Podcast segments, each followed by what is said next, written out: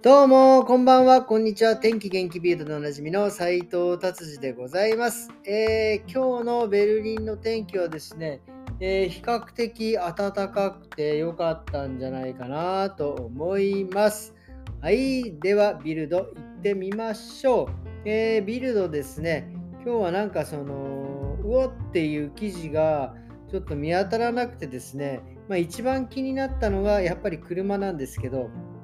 マツダですね。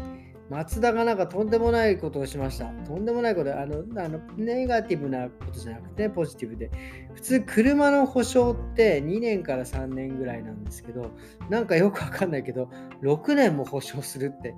これとんでもないですよね。このご時世に6年も、まあ、もちろん、なんかその、ブレーキパッドとか、いわゆる消耗品は保証してくれないんですけど、あのオイルパッドとかね、はダメなんですけど、他の部分に関しては6年間も保証する。で、距離で言ったら、えー、10万キロまでじゃなくて、15万キロまで保証するって、すごいですよね。日本だったらもう10万キロ乗ったら、もうあの、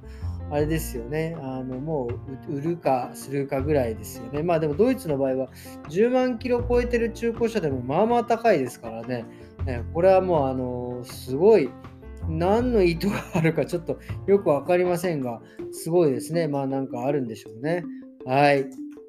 じゃあ次はですね、ちょっとこれも車関係で申し訳ないんですけど、まあ車の話ではないんですけど、すごい画期的でですね、今なんか最近ドイツで、まあこれまだ始まったわけではない、これから試験的に始めるって書いてありますけど、えっ、ー、とですね、あの今までこう飲酒検査っていうかそのねあのまあ大体年末になるとねドイツもそうなんですけどやっぱりねいろいろパーティーとかがあるのでですねお酒を飲んで運転しちゃう人とかいるんでそれの取り締まりでねこうなんか、えー、はいここに息吐いてくださいみたいなやつあれじゃなくてですね今度はねあれさすがベルリンですよね。あの薬物検査するっていうね。あのもう多分薬物えー、して運転しちゃってるやつやからがまあまあいるんでしょうね。でしかもそれは今まで薬物っていわゆるその尿検査でいろいろやって、ね、していたんですけどあの例えばほらスポーツ選手なんかもねあのなんですドーピングしてるかしてないかっていうのを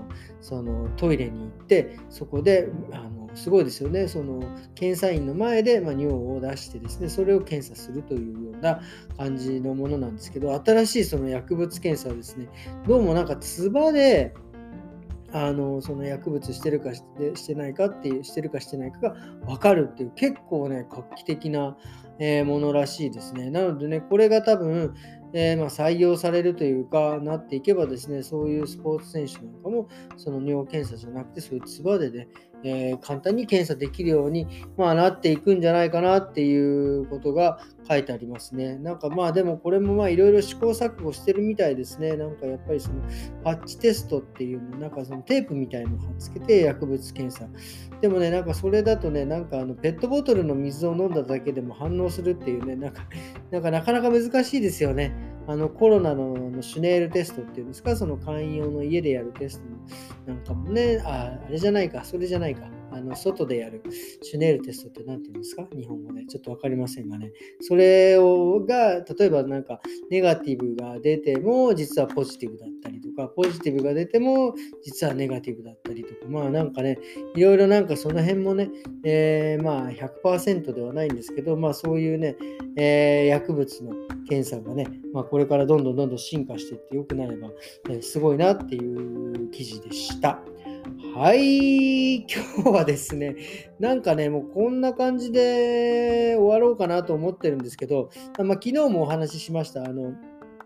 ちょっとね、今日もえー、昨日の夜もね、結構長いことしっかり睡眠の話を昨日したんですけど、えー、まあ7時間から8時間しっかり寝るといいというね、で、まあ、しっかりそれを寝ることによってその病気だったりとかね、えー、その仕事のパフォーマンスだったりとかでのが上がるっていうこと、昨日僕もね、えーと、日曜日に引き続き月曜日もね、結構長いことしっかり寝たんですよね。そしたらね、やっぱりね、あの今日すごい楽だったっていうのプラスですね、えー、僕最近あの 1, 1, 週間で2回ぐらいお酒を飲まない日を作ってるんですよ。まあ、その2日間っていうのは、まあ、いわゆるあの筋トレとかね、トレーニングした日は飲まないっていう、まあ、そんな日に、そのトレーニングした日にね、えー、飲んでしまうとですね、成長ホルモンっていうのがですね、アルコールを飲むことによって出なくなる。で、その成長ホルモンが出なくなってね、せっかく鍛えたのにですね、え筋肉が成長しないということが、ね、あの結構いろんな文献で出ているので、えー、その日は僕はもうお酒は飲まないということなんですけど、その飲まない日の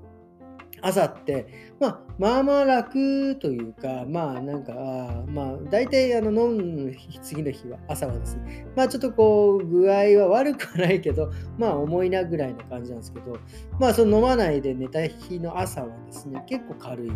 でもね、それ以上なんですよね。あの7時間半、昨日ね、ギリギリ8時間弱ぐらいですけど、その寝た日の朝、もうとてつもない軽いですね。もう何ていうんですか、起きた瞬間からもうね、エンジン5速に入るっていう感じでね、バリバリバリバリバリっていうね、ほんと感じでね、すごい気持ちが良かったです。なのでね、これは本当にあの、ちょっと